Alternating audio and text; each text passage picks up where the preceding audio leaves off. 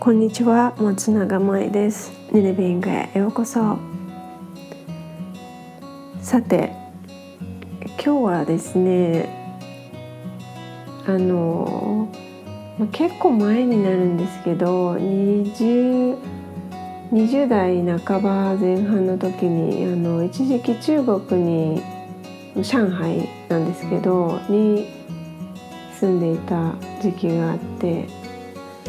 なんかねちょっとその時のことを思い出したので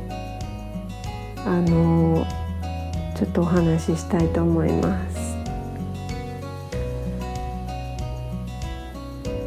さあ私のあの実家の近くにですね美容室があってあのニータさんっていう看板がついてる、まあ、ニータスさんっていう名前のね、まあ、なんかそういう美容室があるんですよね。でそこのね前を車であの通るたびにあの行ったことはないんですよあのそそこの美容室にお世話になったことはないんですけどそのニータスさんっていう前を通るたびにもうね私の頭の中にはねあるお菓子が思い浮かぶんですね。でそのお菓子の名前があの中国のねお菓子なんですけどサンタスニっていうお菓子なんだよね。でねそんなお菓子ねあのこれ知ってる人どのぐらいいるんだろう。本当にあの多分中国にまあ旅行旅行に行ってそのあんまりねその現地のローカルのお菓子って言っても限界があると思うのでまあなんか本当に中国にちょっとしばらく滞在したり住んでたりしてしたことがある人はこのサンタスニっていうお菓子を見たことがある方も、まあ、これを聞いている方の中でなんか一人ぐらいいたらすごいすごい打率だなって思うんだけどでそのねサンタスニっていうねあのどういうお菓子かっていうと数字のサンタスニですよその美容室もあの数字で 2, 2とね2たす3って本当に文字通り数字が書いてあるんだけどそのお菓子どういうお菓子かっていうともう本当にね何の変哲もないクラッカーサンドなのね。でクラッカーサンドって、まあ、クラッカークラッカーのあの間にまあこういろんなフレーバーのクリームがあのチョコレートとか、まあ、いちご味とかなんかいろんな味があってその間にこうクリームが挟んであるっていうなんかまあすごい全然すごい普通のお菓子。でこれこれでなんでサンタスニっていうかっていうと、えー、クラッカーえクリームクラッカークリームクラッカーっていうねこのこう順番で、えー、3枚のクラッカーそして、えー、その間のクリームが2枚ということでね、えー、サンタスニっていう、まあ、そういうねあのお菓子があるんですね。まあ、あの本当に別に何にも特別じゃない、まあ、スーパーに行くたびに、まあ、味が想像できるじゃないですかその中国語とかで書いてあったりすると結構いやこれこれ何に使うんだろうみたいなやっぱりあのスーパーに行ってもね分かんないのってあのめちゃくちゃあるんだけどまあその絵絵柄とこうネーミングからねそのクラッカーの間にクリームが入っていそうな味っていうのがこう想像できるのでなんかよく買って食べてたんですけどまあそんなあの話をねこう車で実家の近くの新田さんっていう美容室の前を通りながら隣に座ってる息子に「ママさ中国に住んでたことがあってさその時に食べてたお菓子がサンタスニっていう名前だったんだよね」とか言いながらあのまあ思い出話をねたまにこうしたりするんですけど。実は中国にねあの、まあ、ちょっと自己紹介も兼ねてっていうかえー、っと私が今まで住んだ国なんですけどえー、っとフランスに数ヶ月、まあ、語学留学ですねこれは、まあ、半年弱ぐらい語学留学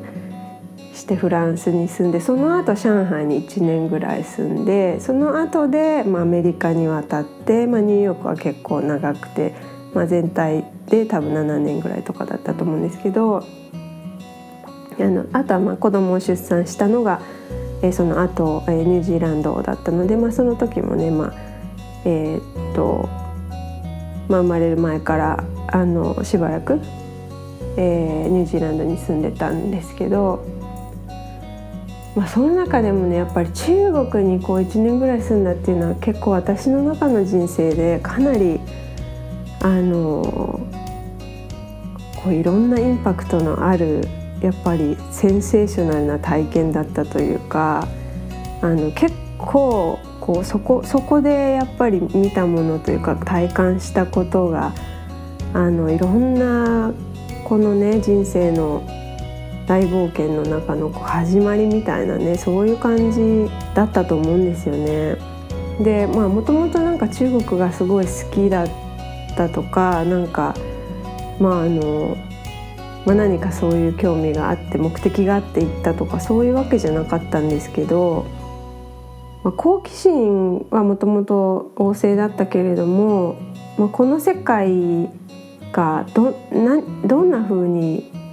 成り立っているのかっていうことがすごく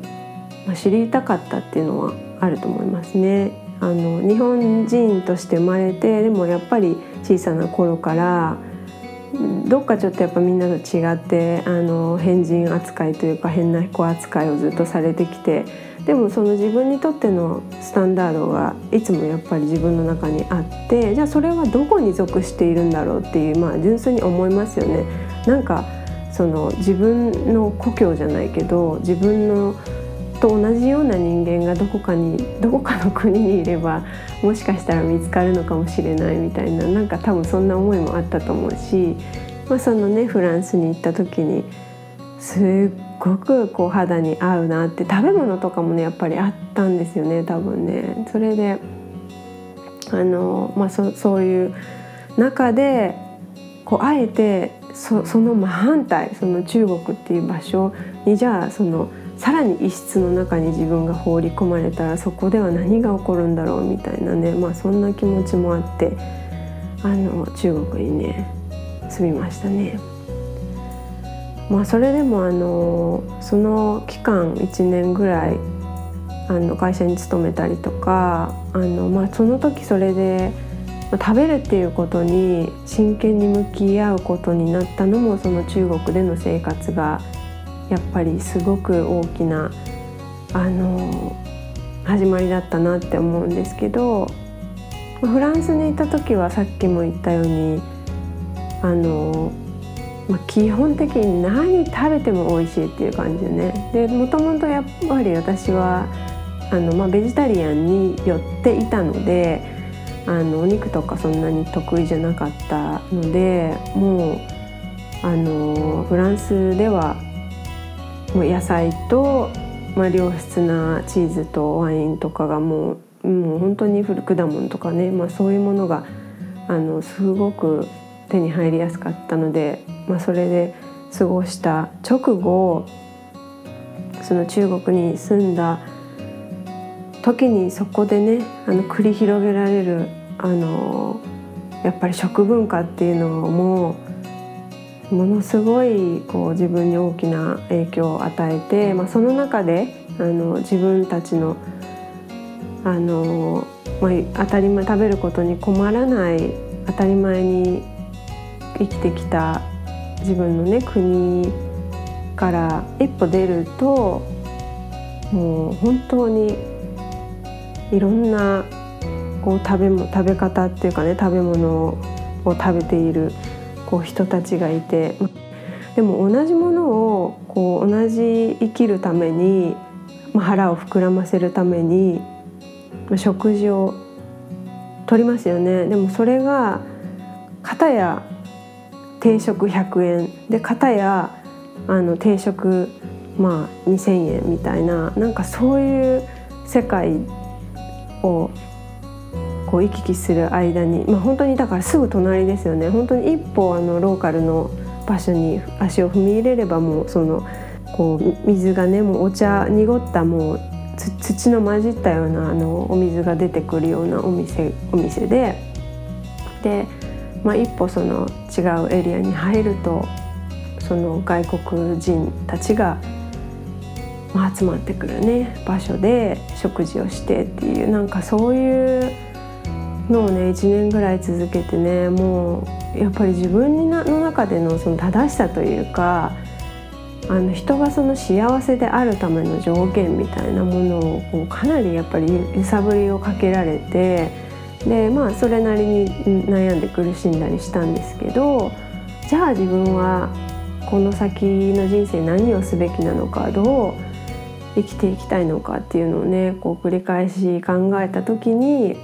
順番をこう考えた時にやっぱり人間のあの私たちがこう生きていく上でまずまずそのベースになる部分っていうのはやっぱり食べることだよなっていうのをもう本当にこう街を歩いていてねあの普通の道路の交差点の真ん中で本当に人とか倒れてるんですよね。でまあ、えっと、でそそういうもう本当に半分体が事故なのか何かあの障害もともとの障害なのかで体が半分ないような人とかがもうその辺で倒れててあの、まあ、物乞いみたいな感じで、えー、普通にそういう光景が日常的だったりとか、まあ、バイクとかの上に動物のねあの死体死骸あのその今から調理されに行きますよみたいな豚とか牛とかがバイクの後ろに乗せられてブーンとか言って目の前をやっぱ走ってるような場所ですよね。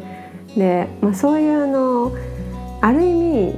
すごく命がもうこうもう肌で感じられる目の前にあの